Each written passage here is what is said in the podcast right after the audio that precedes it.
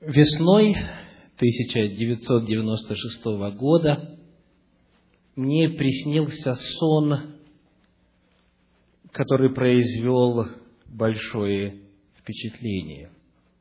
Я его записал. В блокноте, который представлял собою любовные записки моей будущей жене, я записал и зафиксировал этот сон, его содержание. И там стоит дата. Этот сон касался моей защиты перед ученой комиссией в Заокской духовной академии. Это была защита дипломной работы к вопросу о влиянии восточного культа любви и плодородия на религию израильтян. Тема была очень спорная. И в этом сне я увидел очень ясно и отчетливо реакцию некоторых преподавателей, вопросы, которые мне будут задавать, и в целом, до мельчайших деталей, весь процесс.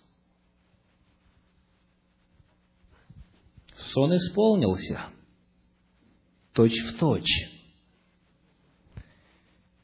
Бывали ли у вас подобные сны? Когда вы видите какую-то картину, какую-то последовательность событий, потом наступает время, и вы уже знаете, что произойдет – и речь сейчас я не веду о так называемом эффекте дежавю, где вам кажется, что это уже с вами было. Это какая-то такая доли секунды продолжительности реакция. Речь идет о сне, который вы видели, который произвел на вас впечатление, и который через время исполнился. Бывали ли у вас такие сны? Некоторые члены церкви попросили меня сказать проповедь о снах. Что Библия говорит о снах? Какова их природа? Я сказал, с радостью. Сегодня моя проповедь называется «Сновидения». Сновидения. В Священном Писании неоднократно описываются сновидения – Давайте посмотрим вначале на общий принцип, который мы находим в Слове Божьем касательно того, как и зачем посылаются сны. Иова, 33 глава, стихи с 14 по 18. Иова, 33 глава, стихи с 14 по 18.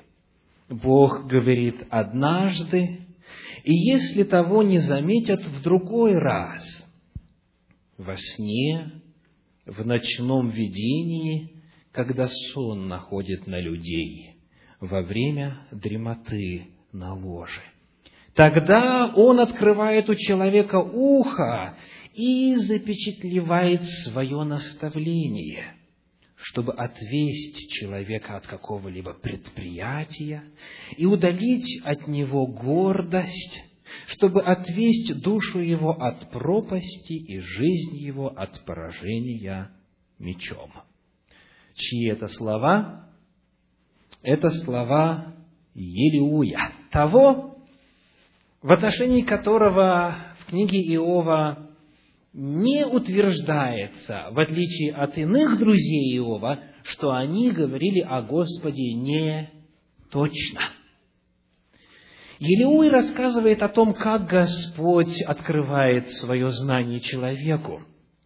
В божественной любви Он во сне, в ночном видении, когда сон находит на людей, во время дремоты на ложе, открывает у человека ухо и запечатлевает свое наставление. Бог использует сны как один из каналов сообщения своей воли – в книге Псалтирь, здесь же рядышком, в 15 главе, стихи 7 и 8 говорят, 15 глава, стихи 7 и 8. «Благословлю Господа, вразумившего меня, даже и ночью учит меня внутренность моя». Итак, Господь вразумляет человека, а когда? Даже и ночью, во время сна, посылая свое откровение. Деяния апостолов, 2 глава, 17 стих, говорит на эту тему так. Деяния апостолов, 2 глава, 17 стих, «И будет в последние дни, говорит Бог, и залью от Духа Моего на всякую плоть, и будут пророчествовать сыны ваши и дочери ваши, и юноши ваши будут видеть видения, и старцы ваши сновидениями вразумляемы будут». Таким образом, мы видим, что как Ветхий, так и Новый Завет содержат очень ясные, прямые утверждения о том, что Господь использует сны, Господь использует сновидения для того, чтобы вразумлять человека, для того, чтобы наставлять и учить человека. Кому Бог посылает такого рода сны? Кто из вас знает и помнит, где в Библии описан первый пророческий сон? Первый пророческий сон в Священном Писании. Иосиф уже близко. Давайте шаг назад. Аврааму. Правильно, спасибо. Давайте посмотрим. Книга Бытие, 15 глава. Это первое место, где описывается пророческий сон. Книга Бытие, 15 глава, стихи 12 и 13. Бытие, 15 глава, стихи 12 и 13. «При захождении солнца крепкий сон напал на Авраама. И вот напал на него ужас и мрак великий, и сказал Господь Аврааму, знай, что потомки твои будут пришельцами в земле не своей, и поработят их, и так далее, и так далее. Итак, напал на него, что сказано? Крепкий сон, и страх, и ужас, и он получил откровение о будущем – Священное Писание описывает много примеров. После Авраама мы находим пример кого? Иаков увидел сон, и там лестница. Далее Иосиф, Бытие 37 глава. Иаков описывается в Бытие в 28 главе. Очень интересное место, третья книга царств, третья глава, стихи 5 и 15. Третья книга царств, глава 3, стихи 5 и 15. «В Гаваоне явился Господь Соломону во сне ночью, и сказал Бог, проси, что дать тебе». Явился когда? Ночью. И во сне ночью говорит, проси. И Соломон просит мудрости. И вот 15 стих говорит, и пробудился Соломон и вот это было сновидение. Весьма интересное место Священного Писания. Соломон попросил мудрости, находясь во сне. Во сне. Мы еще вернемся к этому моменту дальше в нашей проповеди. Даниилу снились сни, сны. Даниила 7 глава. Говорится, что... Э, давайте прочитаю, чтобы не говорить от себя. Даниила 7 глава, 1 стих – говорит, в первый год Валтасара, царя Вавилонского, Даниил видел сон и пророческие видения головы своей на ложе своем. Тогда он записал этот сон, изложив сущность дела. А в Новом Завете кому снились сны, представляющие собой откровение от Бога? Иосиф, муж Марии, Матфея 1 глава, стихи с 18 по 20 первая глава, стихи с 18 по 20. Рождество Иисуса Христа было так, по обручении матери его Марии с Иосифом. Прежде, нежели сочетались они, оказалось, что она имеет в чреве от Духа Святого. Иосиф же, муж ее, будучи праведен и не желая огласить ее, хотел тайно отпустить ее. Но когда он помыслил это, все ангел Господень явился ему во сне и сказал, «Иосиф, сын Давидов, не бойся принять Марию, жену твою, ибо родившийся в ней есть от Духа Святого. Родит же сына, и наречешь ему имя Иисус, ибо он спасет людей своих от грехов их». 24 стих. «Встав от сна, Иосиф поступил, как повелел ему ангел Господень, и принял жену свою». Итак, мы находим, что представителям Божьего народа, праведным людям, Господь открывал свою волю в сновидениях и в Ветхом и Новом Завете. Но, пожалуй, удивительнее всего читать о том, как Господь открывал сновидения и в сновидениях свою волю тем, кто не был частью народа Божьего, язычникам и порой даже нечестивцам. Кто помнит, кто был первый не еврей, которому Господь послал во сне пророческое откровение. Навуходоносор, так, а кто раньше удостоился? Бытие 20 глава, стихи с 3 по 8. Бытие 20 глава, стихи с 3 по 8. «И пришел Бог к Авимелеху ночью во сне, и сказал ему, вот ты умрешь, умрешь за женщину, которую ты взял, ибо она имеет мужа. Авимелех же не прикасался к ней и сказал, «Владыка, неужели ты погубишь и невинный народ? Не сам ли он сказал мне, она сестра моя?» И она сама сказала, «Он брат мой, я сделал это в простоте сердца моего, в чистоте рук моих». И сказал ему Бог во сне, я знаю, что ты сделал сие в простоте сердца твоего, и удержал тебя от греха предо мною, потому и не допустил тебе прикоснуться к ней. Теперь же возврати жену мужу, ибо он пророк, и помолится о тебе, и ты будешь жив. А если не возвратишь, то знай, что непременно умрешь ты и все твои.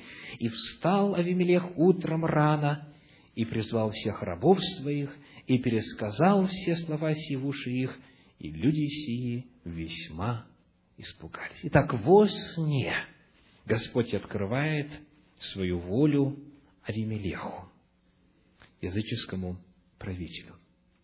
Чуть дальше, 31 глава книги Бытие описывает, как Бог открывает свою волю Лавану, родственнику, но тем не менее человеку, который поклонялся все же идолам, Хлебодару и виночерпию, Бытие, 40 глава, пророческое откровение – Фараону, Бытие 41 глава, Навуходоносору, Даниила 2-4 главы, волхвам с востока. Матфея, 2 глава, 12 стих. Матфея, 2 глава, 12 стих. Сказано так. «И получивший во сне откровение – не возвращаться к Ироду, иным путем отошли в страну свою. Итак, мы находим, что как Ветхом, так и в Новом Завете Господь использовал сны для того, чтобы открыть свою волю своим детям, представителям своего народа и тем, кто не был частью этого народа. Он открывает свою волю во снах всем живущим на земле. Итак, мы нашли с вами один источник сновидений, один источник картин во время сна. Этот источник – Бог. Однако Священное Писание предостерегает нас о том, что не только Бог посылает сны, не только Бог посылает образы и картины в сознание человека. Давайте посмотрим с вами на книгу «Бытие», третью главу, шестой стих. Хотя там не описывается состояние сна, но там описывается весьма важная деталь касательно способности дьявола вкладывать в сознание человека образы и картины. Бытие 3 глава 6 стих. «И увидела жена, что дерево хорошо для пищи, это увидеть было легко.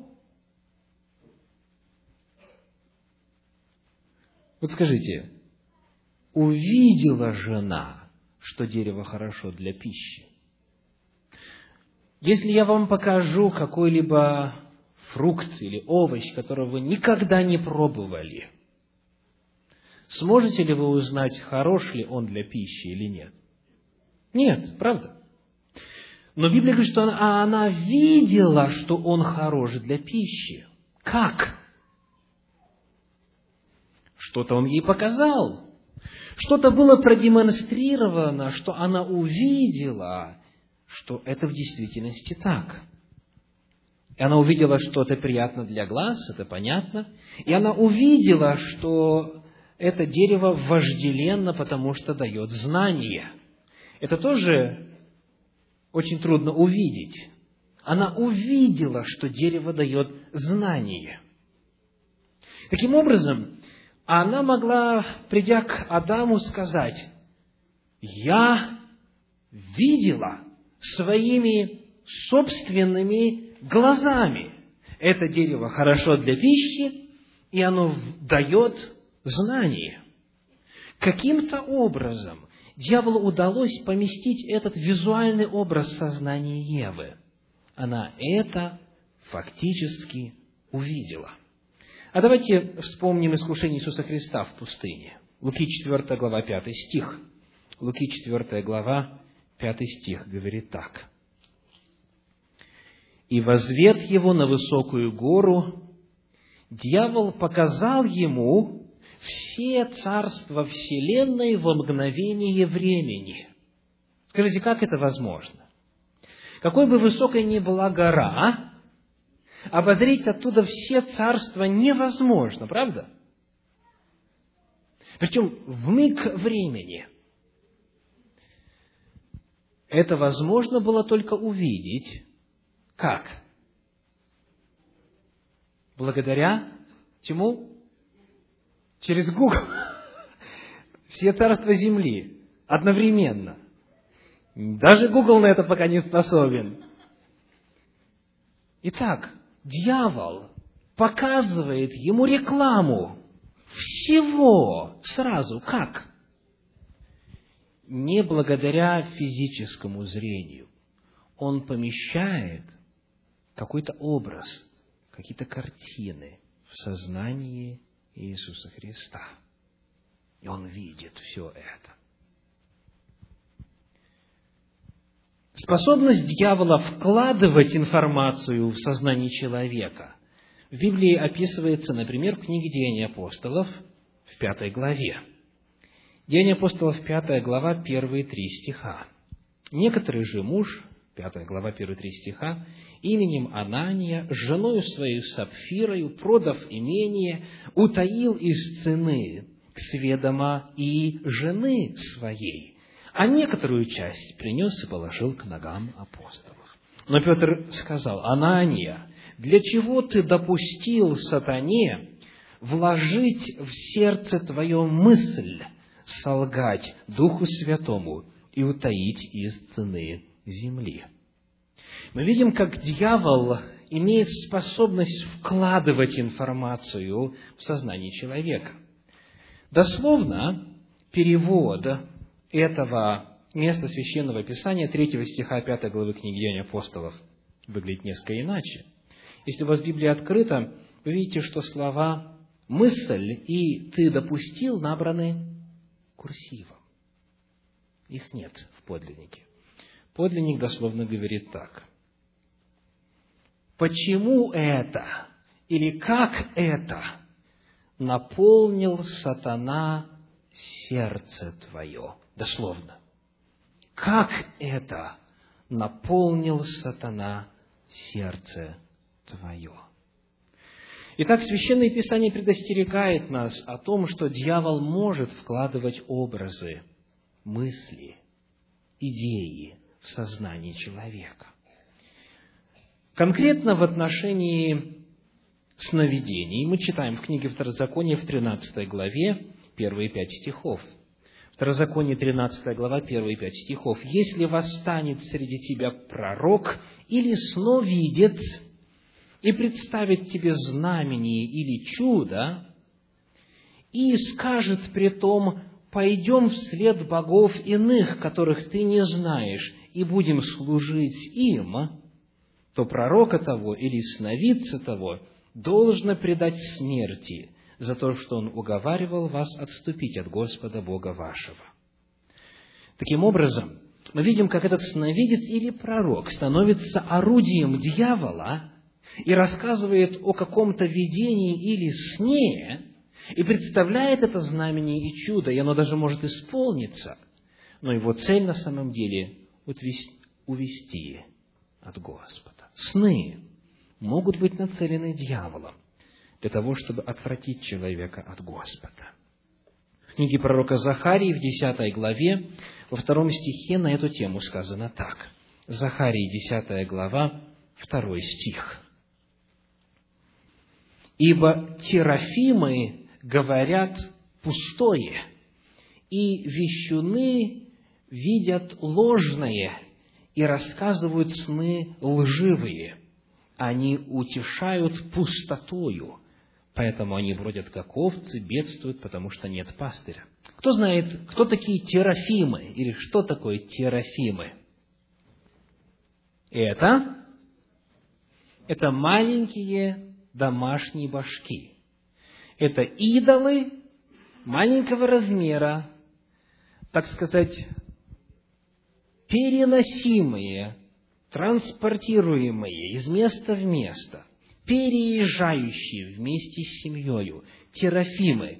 Именно это слово используется для обозначения идолов, которых украла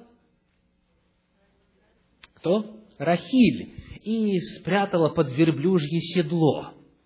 Они маленькие по размеру. Так вот, говорится, что терафимы говорят пустое, и далее вещуны, те, кто получает свои откровения от злых духов, видят ложное и рассказывают сны лживые. Библия ясно говорит о том, что дьявол может посылать сны.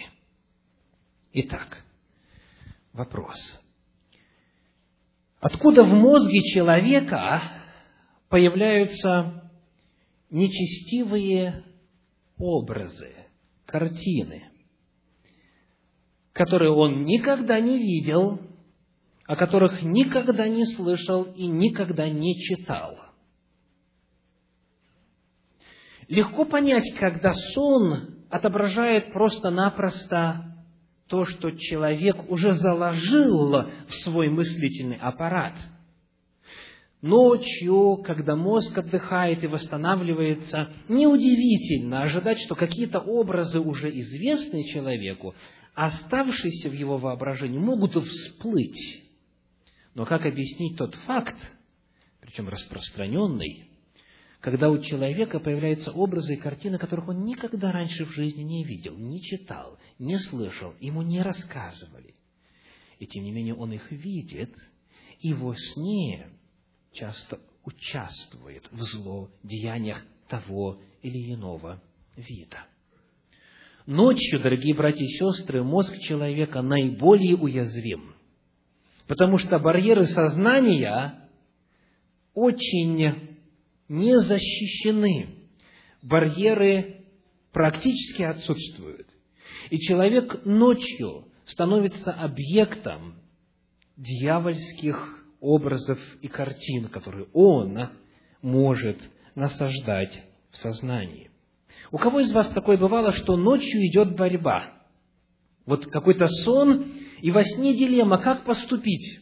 Касается ли эта сферы украсть, не украсть, прелюбодействовать, не прелюбодействовать и так далее. Много-много разных образов. И вы понимаете во сне, что это плохо, и вы боретесь. Бывало такое?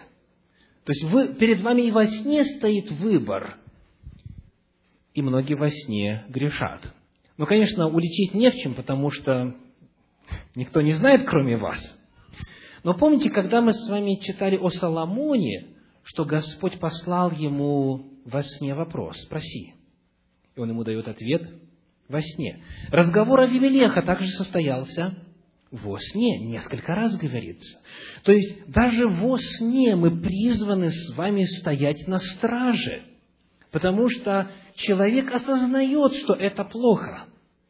Когда дьявол его во сне атакует, все-таки у него есть в сознании человека вот эта борьба, вопрос, сделать или не сделать.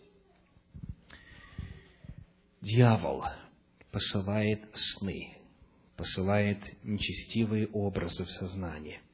Хочу привести вам одну иллюстрацию, взятой из православного а, справочника, из книги, которая называется «Пролог». Это чтение на определенную календарную дату. Иллюстрация эта спорная, что касается цели, ради которой ее приводят, но процесс, который описан, очень верно и четко иллюстрирует принцип и опасность дьявольского воздействия через сны. Послушайте. В одной обители был инок, то есть монах, украшенный всеми добродетелями и зато уважаемый братьей. К несчастью, инок верил всякого рода сновидениям. И враг нашего спасения всею адскою силою вооружился на него. Дух-искуситель весьма радуется, когда в человеке узнает слабую сторону, с которой легко может побеждать. Каждую ночь, как скоро инок после обыкновенных молитв вздремнет, демон начинал показывать ему сновидения – сначала безвредные, чтобы тем больше обольстить несчастного. В какую сторону старец не истолковывал их, каждый сон оправдывался событием наяву. Наконец, увидев, что заблудший старец всему верит, дух тьмы в одну злополучную ночь представил ему будущую жизнь – изобразив, что апостолы, мученики, преподобные и все христиане сидят в ужасной тьме, терзаемые отчаянием. А в другой стороне, вместе с пророками и древними патриархами, ликует еврейский народ. И Бог Отец, указывая на них перстом, говорит, вот чада мои. Старец от ужаса пробудился и, ни о чем не рассуждая, ушел в Палестину, в жилища иудейские. Там принял обрезание и стал ревностным защитником убийц Христовых. Вы понимаете, почему я сказал, что спорная суть, но тем не менее. Но Бог сколько долго терпелив, столько и правосуден. Через три года он послал на него болезнь, что лютую, что сгнили даже кости его. Отступник в ужасных мучениях испустил дух свой. Какой принцип здесь очень ярко и верно проиллюстрирован?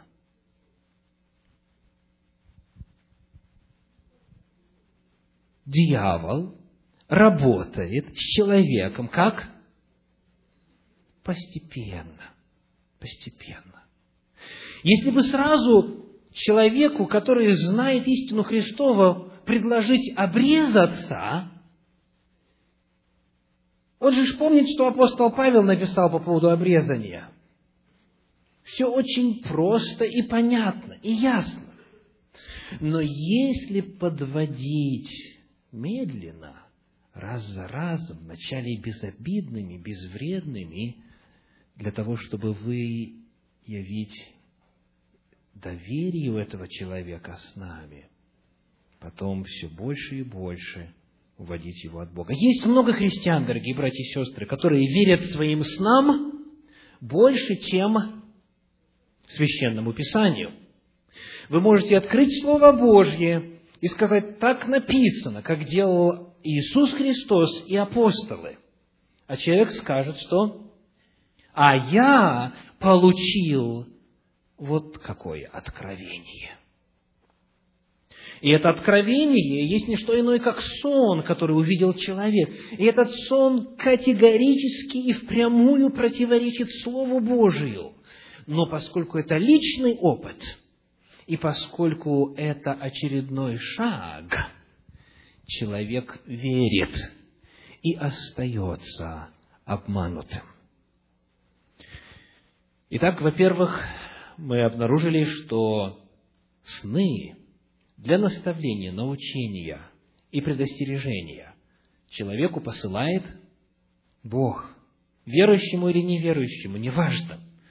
Но мы узнаем также, что сны посылает и дьявол, и действует он весьма хитро и изощренно.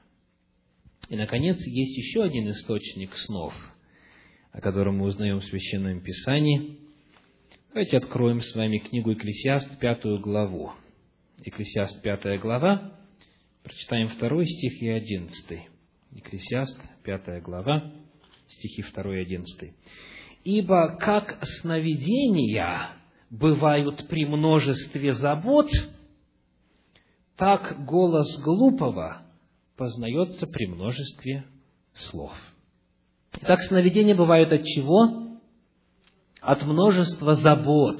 У вас такое бывало? Когда вы переживаете о чем-то, или у вас напряженный период времени, и вы думаете об этом, и волнуетесь, и у вас много забот, и вам потом снятся сны этого содержания. У кого бывало такое? Дайте знак рукой. Спасибо прав был мудрец. Не Бог, не дьявол, сам человек генерирует своим мозгом сны, когда впечатления дня, впечатления периода каким-то образом преломляются, и человек видит сны. Одиннадцатый стих пятой главы книги Екклесиаст. «Сладок сон трудящегося. Мало ли, много ли он съест, но пресыщение богатого не дает ему уснуть. Еще какой вопрос? Если человек пресытился, то есть переел, в частности, спать хорошо не сможет. Мы называем это как? Кошмары будут сниться – то есть Священное Писание указывает, что часто сны являются просто-напросто результатом забот, тревог или же нарушения законов здоровья, когда человек принимает пищу перед сном и не дает времени желудку справиться с употребленной пищей. Еще одно интересное место. Исаия, 29 глава, 8 стих. Тоже описывает этот источник – сновидений. Исайя 29 глава, 8 стих. «И как голодному снится...» Что снится голодному? Что он ест. И взаимосвязь. И как голодному снится, будто он ест, но пробуждается, а душа его тоща и как жаждущему снится, будто он пьет, но пробуждается, и вот он томится, и душа его жаждет, то так же будет и так далее. Итак, взаимосвязь. То, что наполняет жизнь человека в данный момент, конечно же, преломляется в его снах. И потому это может быть вовсе не Бог и не дьявол, а э, психика человека, его мозг, обстоятельства его жизни – впечатления дня, они продолжают свою жизнь в сновидениях. Потому появляется вопрос. Если есть эти три источника, Бог, дьявол и сам человек, как узнать, от кого сон? Каким образом не пропустить Божью весть? Каким образом откликнуться на призыв, который Господь обращает? Человеку, у которого уже есть опыт сновидений и получения откровения от Господа, достаточно легко определить. Но для тех, кто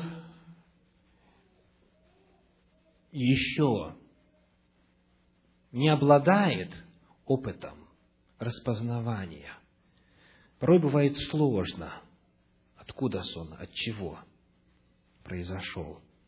И потому Священное Писание представляет несколько принципов.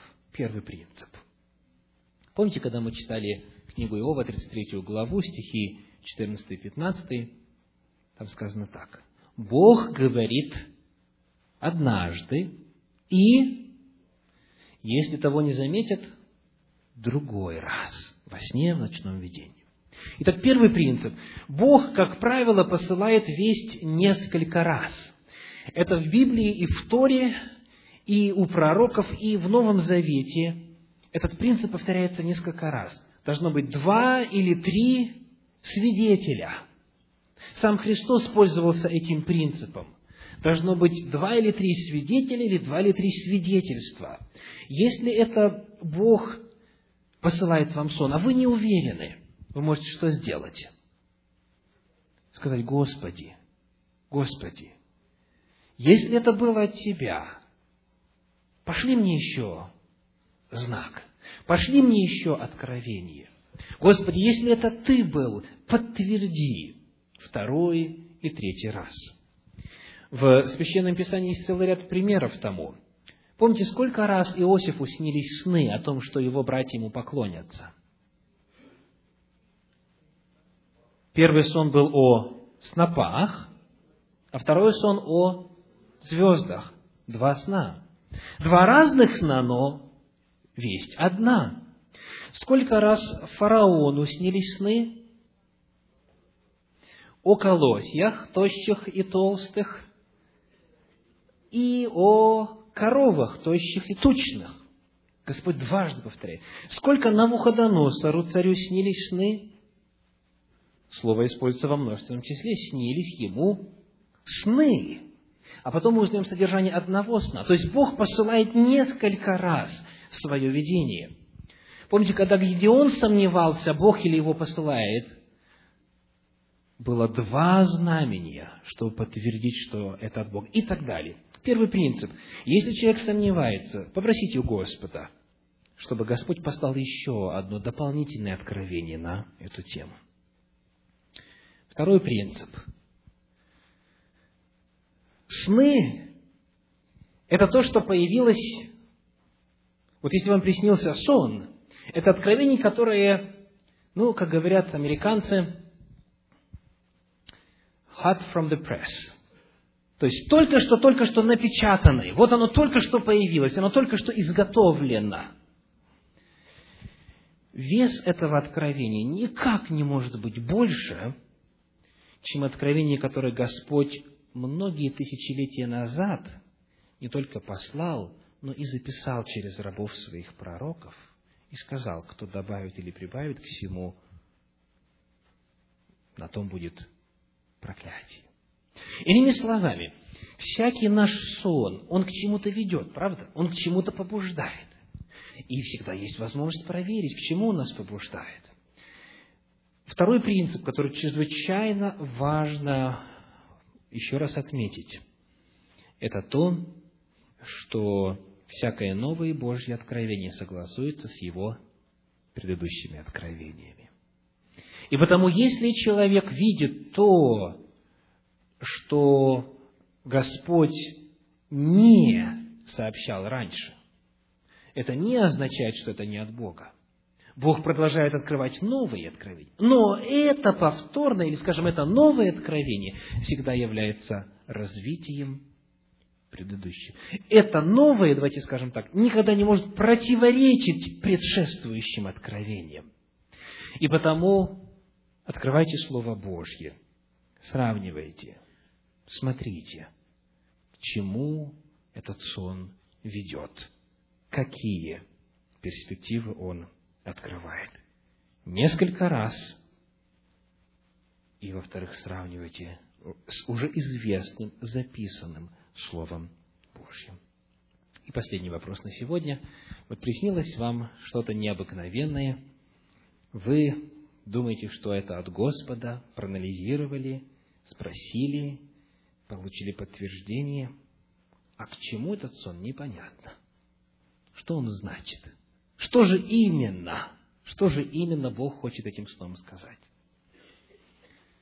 Во-первых, если Бог посылает свое откровение, а именно так это названо, сказано, что Он посылает свое наставление, Он учит, Он запечатляет свое откровение.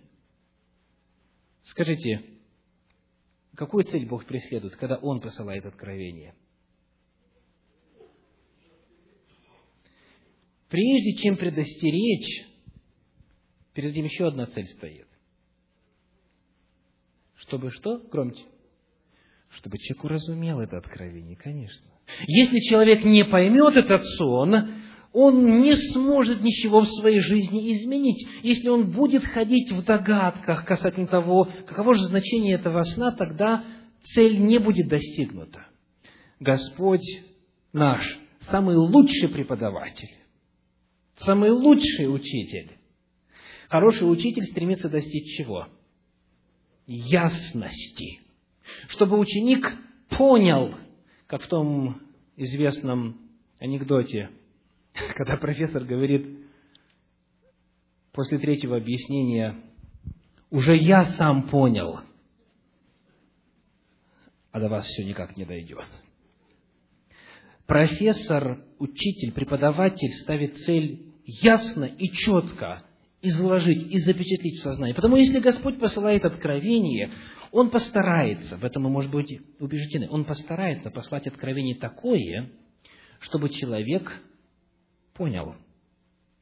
Или же Он пошлет опытного, с духовным стажем большим и крепкой связью с Господом человека, который поможет вам понять. Но в целом, вот давайте посмотрим истолкование сна. Книга Бытие, 37 глава, стихи с 5 по 11, когда Иосиф видит сны. Вот он взял, просто рассказал свои сны, и кто истолковал эти сны, помните? 37 глава, стихи с 5 по 11. «И видел Иосиф сон, и рассказал братьям своим, и они возненавидели его еще более». То есть, он просто сон рассказал, он даже не сказал, что это значит. Теперь дальше. Он рассказал отцу своему и братьям своим, десятый стих, и побронил его отец его и сказал ему, что это за сон, который ты видел? Неужели я и твоя мать и твои братья придем поклониться тебе до земли? То есть вот в этих снах он увидел, вот в этих снопах он увидел себя и братьев, и в звездах он увидел свою семью отец и братья. То есть мы видим, что люди, которые находятся в определенном контексте событийном, они чаще всего лучше других понимают, о чем этот сон. Если мы не знаем жизни, не знаем обстоятельств, чем человек живет, какие у него проблемы, со стороны бывает трудно истолковать. Но если мы знаем, о чем человек говорит, какова ситуация, как правило, очень легко истолковать. Еще один пример. Судей, 7 глава, 13 стих. Судей, 7 глава, 13 стих. Гедеон пришел. И вот один рассказывает другому сон. И говорит.